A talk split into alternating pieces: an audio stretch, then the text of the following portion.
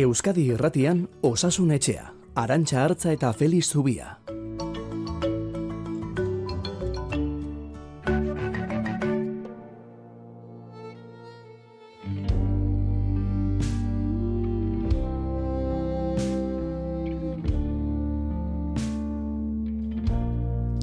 Oso interesgarria antxietateari eskainitako saioa eskerrik asko.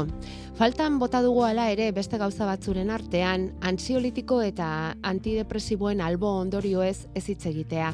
Eta zergatik askotan, krisi egoera batean, medikuak errezetatzen dituen, baina ez den gero hauek pixkanaka kentzen joateko plangintzarik egiten. Eta denborarekin gaixoak geroz eta dosi handiagoa behar eta kronikoa bihurtzen den. Nire amaren kasua, adibidez. Mila esker eta egun ona izan.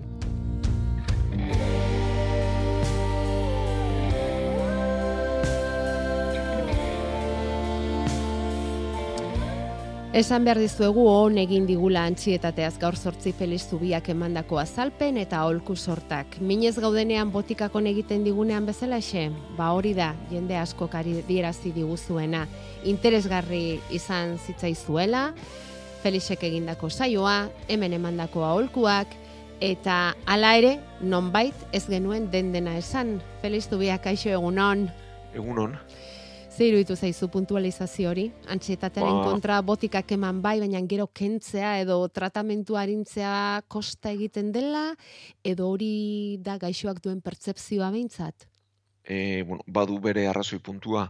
Bueno, ordu erdian gaia horrela jorratzea ez da erraza, Handia da eta gaia ez da, handia da. bai, oso handia da, Bai, eta gero baditu mila heldulekua ez, eta arrazoi, bueno, bi puntu batzen ditu ba, hone galdera batean ez, hau da bada ze albondorio dituzten, eta egia da askotan ba, pertsona moteldu egiten dela, e, erreflexu faltera egiten duela, e, moteltasunera egiten dutela botik hauek, eta gero e, botiketara oso erraz jotzen dugula, baina atzetik lan psikologiko egin beharra dagoela. Eta botika jartzea erraza dela, baina ez bada atzetik lan psikologiko egiten, hau da, e, antzietate orokortu bat denean, botika jartzea ondo dago eta beharrezkoa da, eta une askotan beharrezkoa zaigu bizitzen jarraituko badugu, baina atzetik egin behar da beste lan bat botika horiek ere erretiratzen joateko, ez? Eta egia da, ba, beste lan hori oso erren gelditzen dela osasun publikoak dituen baliabidea kontuan hartuta. Eta koste egiten dela ondoren, ba, botika hauek kentzea eta botika hauei e, epe motz bat jartzea edo epe jakin bat jartzea gero erretiratzen joateko eta beste bide batzuk hartzeko. Bueno, konforme. Beraz, em, tratamentu psikologikoa oso importantea da, botikekin batera, baina egia da, botika hauek eh, sortzen dutela nolabaiteko mm, em, adikzioa, edo ez dakit nola esan daiteken, edo, edo Bai, behar hori, eh, hartzen segitu behar hori sortzen da. Batez ere antziolitikoek dependentzia garatzen dute, Dependentzia hori da. hori egia da, mendekotasuna garatzen dute, eta gero beste alde batetik, e, albondorio desente dituzte eta pertsona moteldu egiten dute, eta bai, bai, horregatik berez epe motzerako diren botikak edo alik eta dozi gutxienarekin mantendu beharreko botikak, ba, luzaro mantentzeko joera izaten da, bestelako lana egitea zaila izaten delako.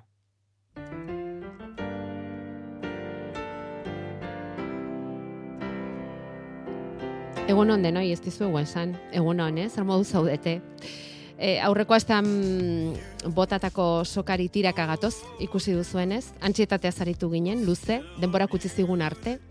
Eta orduan eskatu genuen, bainork bere barruan bizitakotik ezer esatekorik, edo erantzutekorik, edo erantztekorik baldin bazeukan, ba gustora hartuko genuela, eta bai, jaso ditugu, eta jaso dugu zuen aldetikako erantzuna.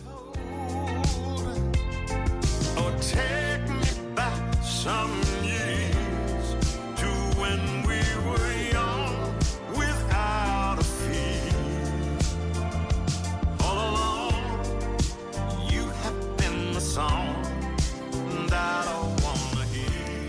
Hortik pasata nago, esan digu beste batek. Eta esandako gehiena pasa dut. Eta gehien bat, perfekzionismoa eta onena izatearena gertatu zait. Gaurko kompetitibismo hori. Hitz egin genuen Feliz, gehiagizko autoexigentzia hori ere, aipatu beharra zegoela, izan litekela askotan, ez da, antxietatea sortzera eraman gaitzaken faktoretako bat, eta horri frenua nola jarri, hori hor, hor, dago kontua, ez da? Bai, e, ez da, ez da erraza puntua, ez, da, geroz eta hobeak izatea normala da, eta hori nahi izatea normala da, baina onena izan beharra, etengabe lehena izan beharrak antzietaterako bidea eraman dezake. Beste batek esan digu osasun programa entzuten ari naiz, eta uste dut Feliz Zubiari falta izan zaiola ipatzea paralizazioa. Hiru dira animaliek eta gizakiok dugun erreakzioa trauma baten aurrean, mm, hiru erreakzio mota daude, bat da iesa, bestea erasoa, hoiek aipatu zenituen Feliz, eta hirugarrena dio berak paralizatzea. Gutxiago sufritzeko gelditzea. Azken honek arazo gehien sortzen dit, azken hau arazo gehien sortzen dituena da eta kulpabilizazioa ez duzula ulertzen zergatik ez duzun erreakzionatu hori ere gertatzen da. Esate baterako emakumen kontrako erasoetan asko gertatzen da. bueno, ba, egia da entzulonek ere badu bere arrazo izatia, baina antzietate bat eh, eragiterako garaian da paralizazioa momentu oso gogor batean gertaliteken hirugarren erantzuna da. Baina ez da epe luzera mantentzen den erantzun bat eta hor dago eta egia da, eta askotan gero e, zergatik gure buruari galdetzen diogo zergatik ez nuen ez erregin, zergatik ez, ez nuen iez egin, zergatik ez nuen borrokatu eta horrek ere ba, kulpabilizazioa eraman gaitzake baina antzietate egoera baten e, eragile moduan ez litzateke erantzun hau azalduko. Eta gainera erruduntasun sensazio horrekin egoera okertu egingo da, noski, ez? Bai noski, gure buruari ez diogulako e, azaltzen eta ez dugulako ulertzen zergatik Mm. ez genuen ez erregin. Aurrekoan aipatu zenuen korapiloa bi muturretatik estutzea bezala, ezta? Gutxi gora bera. Bueno, Bai. hemen esandakotik eta zuek erantzitakotik antsietatea. Hitz eginak gaude antsietate krisiez, e, hitz egin dugu antsietate iraunkorraz, urrengo atala izango litzateke behar bada depresioarena Felix, gure trilogia partikularra osatzeko ondo iruditzen baldin bazaiztu beraz, gaur zortzirako prestatu dezakegu depresioari buruzko saiotxo bat? Bai, egingo dugu ura ere motz geldituko zaigu. bai, seguru. Baina, bueno, bai, irurak elkarrekin lotutako egoerak dira, naiz eta berez ezberdinak izan, eta saiatuko gara lantzen. Euskadi Irratian Osasun Etxea.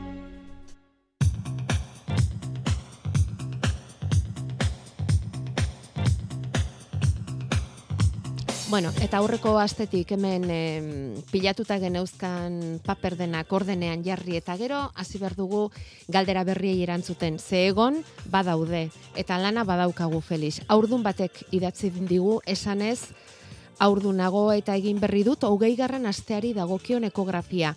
Hor, uteroaren lepoa motza dudala atzeman didate eta operatu egin naute. Zeklaje bat ipiniz. Jadanik etxean nago, baina nahiko urduri. Horrelako ebakuntzak emaitza onak ematen aldituzte eta orain reposo asko egin beharko dut, ezta? Bueno, ba, azalduko dugu umetokiak badu baditu gorputza eta badu lepoa. E, ba, ideia bat egiteko, e, puxika baten, globo baten itxura izango luke. Eta e, bertan enbrioia garatzen joaten den neurrian, gorputza hunditu egiten da, eta lepoa bere hortan mantentzen da. Bukaera bukaeran, lepoa laburtu egiten den arte eta erditzea gertatzen den arte. Lepoa laburtzen hasteak esan nahi du edo adierazi lezake, e, umetoki horren egiturak ez duela ondo eusten enbrioiari eta aurreratu egin litekela erditzea. Orduan, kasu honetan koxka dago igarren astean dagoela. E, epe kritiko hogeita sortzigarren astean dago. Hortik aurrera, aur jaio berria bideragarria da birikak helduak dituelako. Beraz, sortzi hau aste hauek aguantatzea e, dal helburu nagusia. Eta egiten dena da, zerklaje bat esaten zaio ebakuntza horri, ba, puntu batzuk eman, umetokiaren lepoak gehiago utzi dezan. Aha. E, orduan, galdera da ea e, utzikote duen, ba, normalean bai. Normalean bai, baldin eta e, ez badago azpitik beste zerbait e, aurdunaldia eteteko e, eragile den hau da. E, plazenta karena e, txertatzen den tokian arazoren bat espada, likidoarekin arazoren bat espada, hau da, garapena normala bada, eta arazo anatomikoa bakarrik bada utziko dio. Arazoa beste bat baldin bada, ba, arazoa ez da konpontzen lepoari puntu batzuk eman da, orduan hori okertu egingo da. Baina normalean eusten dio. Bale, eta orain egon beharko du geldirik, oso geldirik egon hori da bigarren galdera. Bai. E, atzeden erlatiboa beti. Mm. Hau da, ez du etxean geldirik sofa batean edo ean etzan da zertan egonik. Ibiltzea komeni zaio, mantzo, e, ezin duena da pixurik hartu, jauzia handia egin edo erritmo handiko zerbait egin. Ba, geldirik egotea berak ere badituelako bere albondorioak eta ordunetan ere bai ez. Ja. E, tromposiak eragiteko arriskoa du, obesitatea, bestelako albondorio batzuk, orduan ibili bai, manzo-manzo, alduen neurrian, eta pixurik hartu gabe, jauze hundirik egin gabe, e, intentsitate handiko ezar egin gabe. Bereziki ondorengo zortzi asteetan, zesan duzu hogeita zortzigarren astea dela, ez da, momentu kritiko hori, edo ia urdunaldi osorako dira aholku hoiek? E, bere kasuan, luzatu nahi duen bitartean, baina egia da behin hogeita sortzi garren astea pasata aurra bideragarria izango zaiola. Ados. Bueno, Ados, gero, eta- ginekologoak aztertuko du kasu Bai, bakoitza, eh? bai, baina bai. mugarria behintzat hor lego.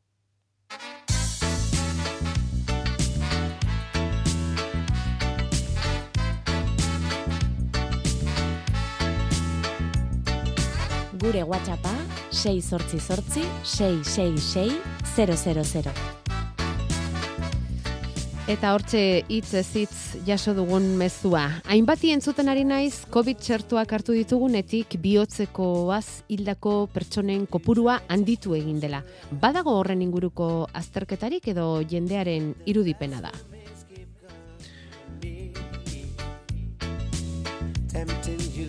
Esan Felix. Ba, erantzunar, eh, hau aztertua dago, begiratua dago, badira ikerketa desente honi buruz egindakoak, eta ikusi da COVID txertoak ez duela bat bateko eriotzerako arrisko handitzen. Egina- Egia da kasua badirela, lehen ere baziren, Bai, eta ez da igoerarik izan. Nez eta inguruan, ba, lehen gertatzen ziren, eta orain ere gertatzen diren, eta oso eriotzako gorrak suertatu. bai, bai. Eta gero, bada erregistro bat, momo erregistroa esaten zaiona, bai. bilakaera aztertzen duena.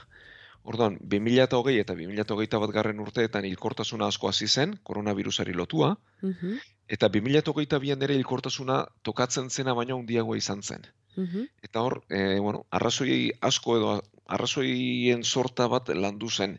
E, alde batetik, e, izan liteke COVIDak berak pertsona asko ahulduta utzi eta hilabetetara hiltzea, eta gero, e, 2000, bad, 2022 ere oso urte beroa izan zen, eta bazen beroaldi horrek sortutako hilkortasuna ere, baina horrek den ezin du azaldu, Eta gero egia da, aurreko bi urteetan gaixo kronikoei e, behar bezalako zaintzarik ez zitzaiela egin, eta horren ondorio ere izan litekela, eta beste alde batetik bi urte horietan etzen minbizien baeketarik egin. Hau da, e, ba, estelodiko minbiziak ez ziren jarraitu, bularreko minbiziak ez ziren behar bezala jarraitu, eta hoien e, ondorio ere izan litekela uste da, da, arrazoi asko elkarrekin batera, 2022ko hilkortasun handiagori azaltzeko. Eta 2023an oraindik hilabete gutxi dira, baina ikusten ari garena da hilkortasuna esperotakoaren azpitik dagoela. Orduan, e, horrek adieraziko luke, ba, arreta normalizatu horren faltak e, eragingo lukeela gehiagizko hilkortasun horri. Eta e, baeketek duten garrantzia. Bai. Normalizatzera goaz orduan badirudi, ez? Hogeita hiru honetan normalizatzera goazela. Momo registroak biltzen dituen datu. Eta gainera momentu zazpitik. Hala ere urtea luzea da eta urte bukaeran hitz egin beharko dugu hortaz. Eta covid aipatu dugunez, Felix, beste kontsultal bat daukagu txertoari lotutakoa, amabi urteko gaztetxo bat, bere garaian e, txertorik ez zuen hartu, baina gaitza bi aldiz pasata dago. Orain galdetzen du familiak ea komeniote zaion txertatzea edo horretarako premierik ikusten alduzun. Ba ez, e, gauden garaian ez, e, gaitza bi aldiz pasata baldin badu gainera e, immunitatea garatu izango du, eta orain momentu honetan txertaketa gomendatzen zaien e, taldeak dira immunitate arazoak dituztenak, hau da, edo e, gaixotasun autoimmune bat izan eta tratamendu gogorra jasotzen hasi direnak, edo kimioterapiapean daudenak, edo gaixo kronikoak direnak e, bere egoera ba, okertu lezakerako COVID kasuak. Ama bi urterekin eta osasuntzu, eta osasuntzu egonda ez legoke beharrik.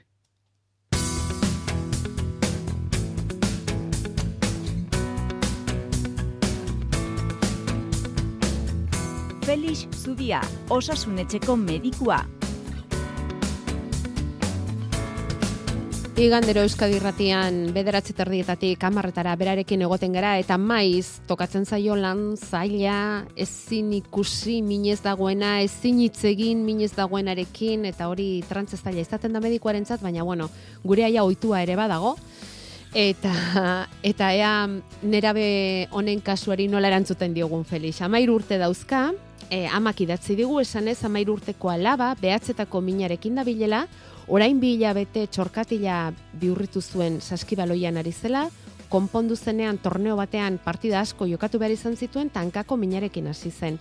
Fisioaren gana joaten gara eta piramidala eta nervio aukituta dituela eta askatzen saiatzen ari da, baina minarekin jarraitzen du eta gauean esnatu egiten da minez. Azkena traumatologoak plantilak behar dituela esan dio. Gauean minez esnatze hori oso gogorra da Felix eta ea zerbaitetan nola edo ala laguntzerik badaukagun edo ze tankera hartzen diozu kasu honi. Bai, bueno, ba, kokatu egin beharra daukagu, ez? E, bueno, e, biurritu bat izan zuen, eta biurrituaren ondorion, azaltzen zaiguna da, e, muskulu piramidala gogortua duela, eta nervio ziatiko harrapatzen duela. Eta hau bi egitura hauek ipurma zailean daude. Ba, E, ipurdian, bueno, hor goiti bera bizkarrezurra dator, sakroa dago, eta hor e, nervioak elkartu eta nervio ziatiko osatzen dute. Eta nervio ziatikoak badu pasabide estu bat, muskulu piramidala deitzen zaion e, egitura baten ondotik. Eta muskulu honek nervio harrapatzen duenean, ba, min hori azaldu liteke. Orduan, e, galdera da, bien arteko lotura bada, bueno, izan liteke, izan liteke e, txorkatila bihurritzearen ondorioz, muskuluak ezberdin erabili izana, Oda, e, txorkatil hori babesteko edo horrek e, mugimendu ezberdin batzuk eraginda, ba, muskulu piramidala kargatu eta nervio harrapatu izana.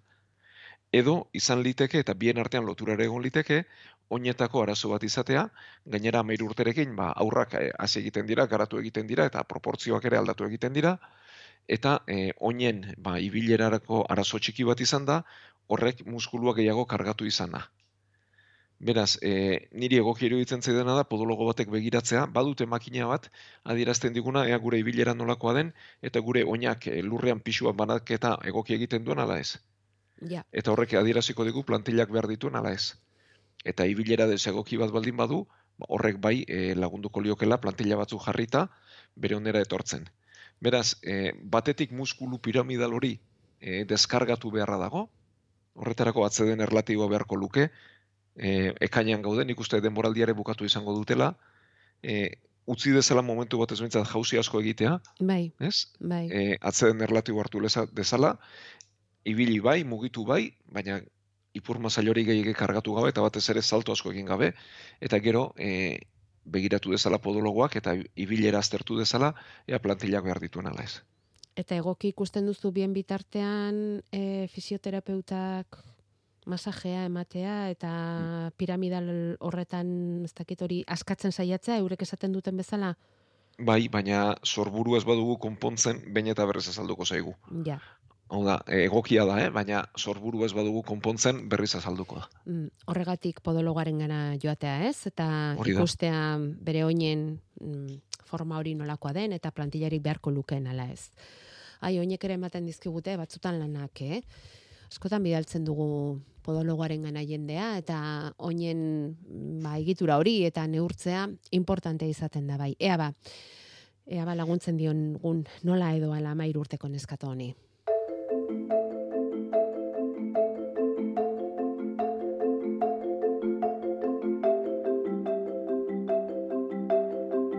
Gure e-maila osasunetxea abildua eitb.eus.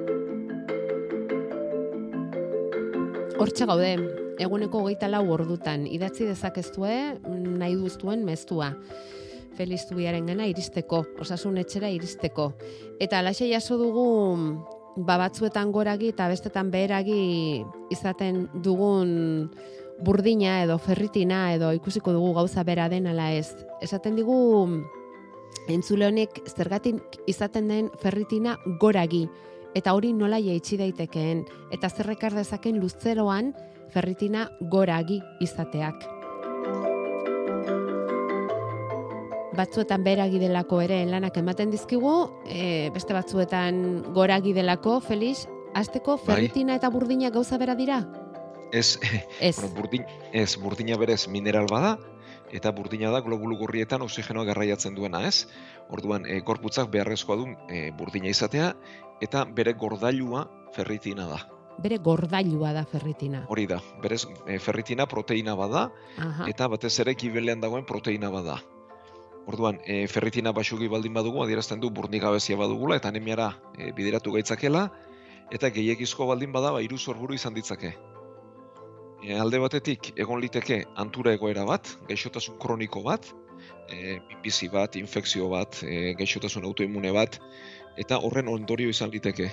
Orduan, ba, gaixotasun hori kontrolatu beharra dago, baina ferritinarekin berarekin ez dago ezer egin beharrik. Vale. Beste batzuetan berriz, bada gibelak eh, jasaten duen kalte baten seinale. Izan liteke gehiagizko alkola, izan liteke obesitatea, e, koipen arazo bat. Orduan, hori baldin bada sorburua, alkohola utzi beharra dago eta pixuz jetxi beharra dago. Eta gero, hirugarrenik erentziazkoa izan liteke ferritin altua. E, Euskal jatorrikoen artean oso ohikoa den e, gertaera bada. E, ferritina bi kromosomekin erregulatzen den e, proteina bada, eta e, gehiegizko ferritina mailei hemokromatosia esaten zaio. Eta batzuk eramale bakarrik dira, hau da, kromosoma bakarra dute gaizki, hauek ferritin altua izango dute, baina kalterik gabe. Eta beste batzuek berriz bi kromosomak dituzte gaizki, eta orduan ferritina mailak gehiegizkoak dira, eta kaltea sortu dezakete. Gibelean, bihotzean, larruazal beltzaran egia, e, pankreasare kaltetu dezakete, eta kasu hauetan, odola erauzi beharra dago, odola atera egiten da, ferritina maila jeisteko. Beraz, e, entzan behar dioguna da, saiatzen jakiteko zergatik den, hau da, edo gaixotasun kroniko bat duelako den, edo gibelean kalteak geuk eragiten dugun kanpotik, edo erentziazkoa den, eta erentziazkoa bada bere izi behar ditugu, edo bakarra dugun gaizki eta horreztan ezer egin behar, edo biak ditugun gaizki, eta hori ala bada, ba, tarteka tarteka odola atera beharra dago. Eta erentziazkoa denean, ondorengoei transmitituko diegu? Ba, zaila da, e, bi kromosomak gaizki baldin baditugu, seme alabei bat emango diogu. Orduan, bikot, hemokromatosi bat garatzeko, bikoteko bikidek behar dute eramaile izan. Ah, vale. Orduan, horregatik, e, bueno, Euskal Herrian nahiko sarri ikusten den gaixotasuna da, ba, urte askoan zehar, edo mende askoan zehar, konsanguinitate asko handia izan delako herriade batzutan behintzat, Mhm. ez? Eta erentziazko gaixotasun asko ere horregatik ditugu. Ez? Eta ondorengoei transmititzea posible da, baina e, arriskua ez da inbestekoa. Hau da, bi kideek behar dute, Mhm. bi kideek badute gaitza oso osorik semealebek ere ziur izango dute, bi kideek bat baldin badute gaizki, oda bakarra badute gaizki, ba, euneko hogeita bosteko aukera da kromosomarik gaizki ez izateko, euneko berrogeita marrekoa bat bakarrik gaizki izateko, baina bestea ez, eta euneko hogeita bostekoa biak izan eta gaitza garatzekoa. Orduan, bueno, kombinak eta asko ditugu Bai, eta guazteratu bai, bai. beharko bai. Bai, eta ekuazio zailtxamarrak igande goizean ordu honetarako, eh, Felix, konforme. Bueno, ba, ea, ea hiru mm, kausa hoietatik zein izan liteken berak daukana, eta horren arabera, ba, zaintzea ere, behin hori jakinda, zaintzea ere errazagoa izango da. Bueno, mm, bukaerara inguratzen ari gara, eta Felix Beira, gonbite bat jaso dugu, e, eta kostata idatzitako karta bat ere bai. Beraz, gonbitearekin eta kartarekin itxiko dugu gaurko gaurko saio hau eta hasiko gara bidaurretatik Nafarrotik jaso dugun gonbite hori aipatuz. Olatzek bidali digun meztua da esanez bidaurretan Nafarroan mutiko bat dutela kolageno defizitak eragindako jaiotzatiko muskulo distrofiarekin. Gaixotasun arraroen arteko bat da, Euskal Herrian, Euskal Herri osoan bi kasu besterik ez daude, eta honelako gaixotasun arraroekin gertatu denez, ba ikarketarako dirua behar dute, hori bildu nahiko lukete, eta horretarako bizikleta martxa bat antolatu dute, hasi bidaurretatik, eta Kataluniako kamarles herrira, ezagutuko duzu. E, kainaren hogeita beratzean abiatuko dira, bost etapatako ibilbidea dute prest, etapa batzu gainera mm, luze xamarrak dira, eh? baina bueno, eta dirubilketa hori Noelia elkartearen bidez egingo dute, irabazi asmori gabeko elkartea da, eta eurek babesten dituzte gaixotasun arraro hau dutenak, eta noski euren familiakoak ere bai. Em, ikusi dugunez, gaixotasun hau agertzen da, eun mila biztanletik batean, hori da prevalentzia. Baina, zein da gaitzaren jatorria, hori nola agertzen da, Felix? Bueno, ba, hau ere erentziazko gaixotasun bada, e, hau ere, ba, e, elkarrekin bi kromosoma elkartzen direnean azaltzen den gaitz arraroa da, oso arraroa, hemokromatosia baino asko arraroagoa, eta e, kolagenoa da gure gorputzaren e, zuntzen oinarri. Eta orduan kolagenorik ez badugu, egiturarik ez da sortzen, eta muskuluek nun txertaturik ez dute edo txertaketa oker bat dute. Eta e, aurrak garatzen duena da ahultasun handi bat, eta bueno, ba, mugitzeko, ibiltzeko, e, garapen normal bat izateko zailtasunak izaten ditu. Orduan, bueno, e, oso gutxi dakigu gaitzari buruz, nola tratatu ez dakigu, edo bentsat oso gutxi dakigu, eta ikerketa hau ongi etorri izango da, eta bueno, ba, eskerrak bide horretako herriari horrelako ekipen bat antolatzeagatik. Bai, hori da esan digutena.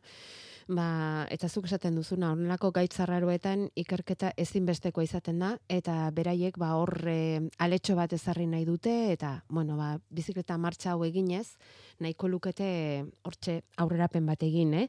Esan dugun bezala, ekainaren hogeita bederatzean abiatuko dira, eta boste etapatako ibilbide egingo dute, abiatu Nafarroatik, Nafarroko bidaurretatik, eta mm, Kamarles herrira, Katalunian.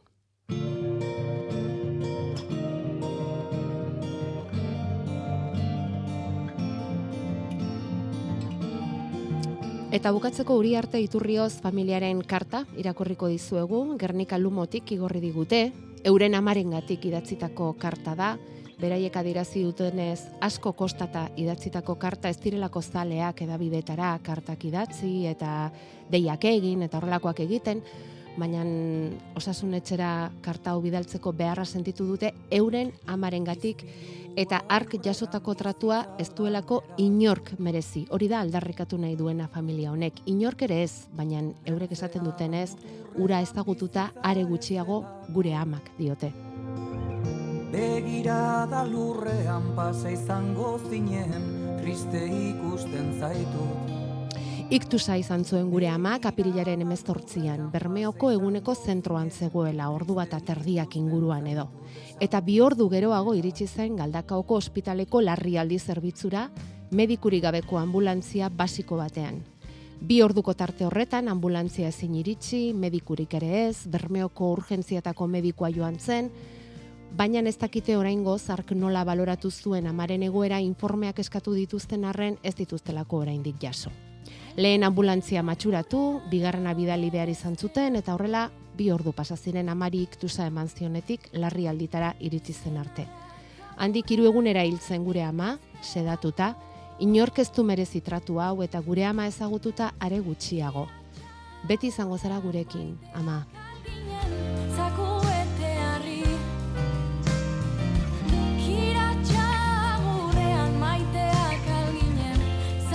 Bueno, esan dugun bezala minduta idatzi diguri arte iturrioz familiak eta beste inorkorrelakorik bizi beharrik ez izateko intentzioarekin idatzi digute, kostata, esanez, eta postaz bidali, esportzu handi bat eginda, beraz eskerrik asko eurei, eta Felix, behin baino gehiagotan esan dugu, iktusaren kasuan denbora oso importantea dela, gertatu eta alik eta azkarren gaixoak hartatzea, ez da? Bai, bueno, e, zer baino lehen, ba, bezarkada bat uri arte iturriotz familiari, bezarkada bat bermeora, e, eta iktuz bat gertatzen denean, ba, garunean, e, garunaren erdialde bat, e, lobulu bat, barkatu hemisferio bat, gelditzen da funtzionatu gabe. Eta denbora oso oso garrantzitsua da, hor gertatzen den arazori edo gehiagora joan ez dadin edo konpondu dezagun. E, badako iktuz kode bat, horrelako egoera bat gertatzen denean, susmatu eta azkar lan egin, eta konponbidea jartzeko batzuetan ezinezko izaten da, batzuetan egia da oraindik ere eriotz e, sorburu handia dela, baina mm. azkar ibili behar dago, dago eta azkar konpontu beharra dago.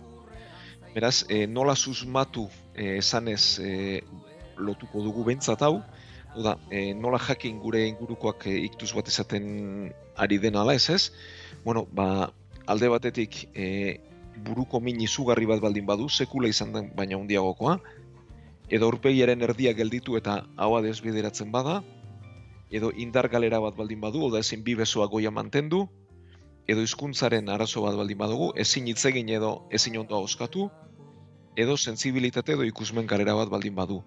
Horrelako bat denean, azkar jokatu beharra dago, azkar bat bat bila deitu, eta gero kate oso bat antolatzen da, garraioa, ospitaleko harreta, bai, zorri, jartzen saiatzen bat bat bira deitu behar da. Hori importantea da. Bat bat bira deitu, zuzenean. Eta horrela hartatuko dute susmorik baldin badago behintzat. Bueno, ba, honela maituko dugu gaurko saioa, Feliz Zubia Donosti Hospitaleko zainketa berezien saileko zerbitzu burua izan da. Gaur ere aholkuak eman dizkiguna. Mila esker Feliz gaur zortzir arte. Eta mila esker entzule guzti ere zuzenean parte hartu ala ez, horregoteagatik. Eta bai, besarkada bat bermeora.